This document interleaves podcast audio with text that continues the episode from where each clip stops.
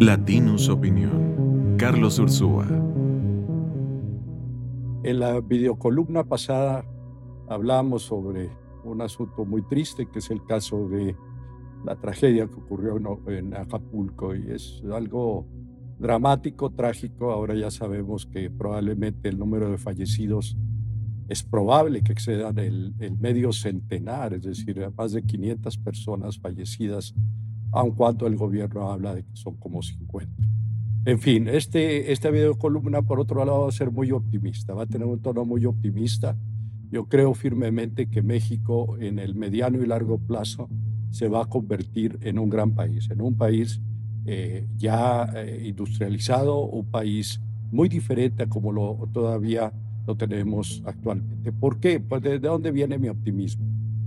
Bueno, eh, mi optimismo no es, no es por, por todas las políticas que ha tomado este régimen, que han sido, como hemos comentado mil veces aquí, eh, muy malas en general, erradas.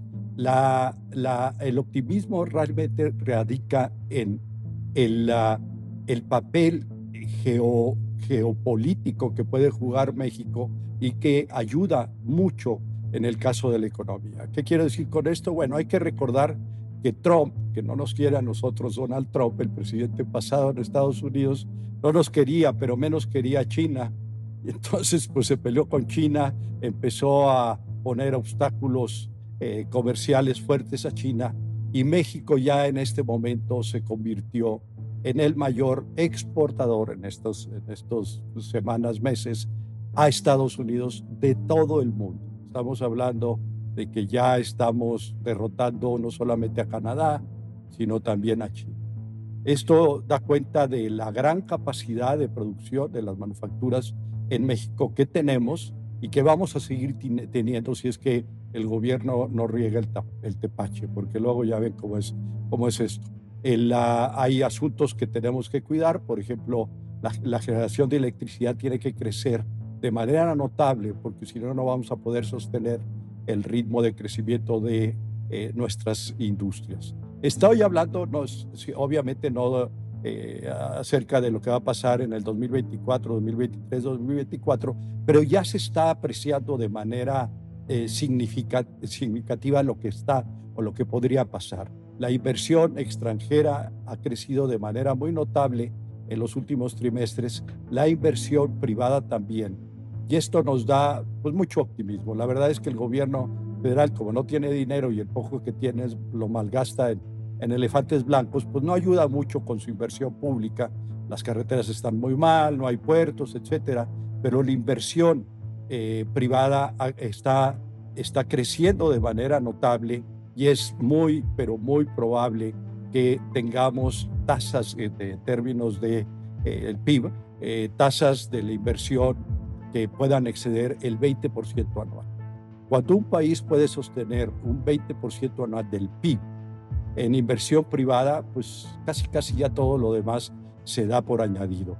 La verdad es que es una cantidad muy fuerte de inversión la que está llegando. Nada más para darles una idea, el, PIB en estos momentos debe ser del orden de más de 30, eh, que les diré, unos 34, 33 billones de pesos. Entonces, cuando ustedes hablan de 20% del PIB, están hablando de cifras del orden de 6.6 eh, billones de pesos, es decir, más de 6 millones de millones de pesos se están ya dando en, en, en, materia de inversión. Y esta inversión no va, a, eh, no va directamente a beneficiar a los trabajadores en este momento, pero ciertamente en el largo plazo.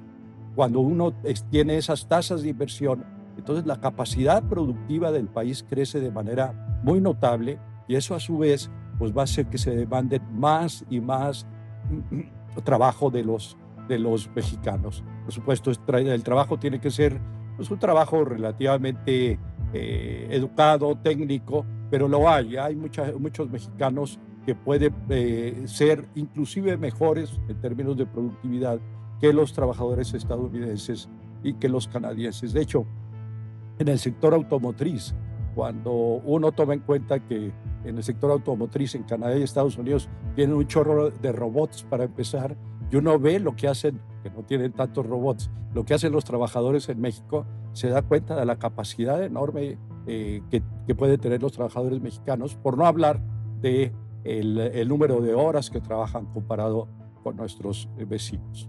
Entonces, vamos a tener una mejor época, eh, no va a ser pronto, pero sí ciertamente el siguiente sexenio, si hacemos bien las cosas, si que llega a la presidencia sabe hacerlo bien, tenemos un futuro bastante promisorio para nuestros hijos y para nuestros nietos, en el caso, por ejemplo, de su servidor. Esto fue una producción de Latinus Podcast.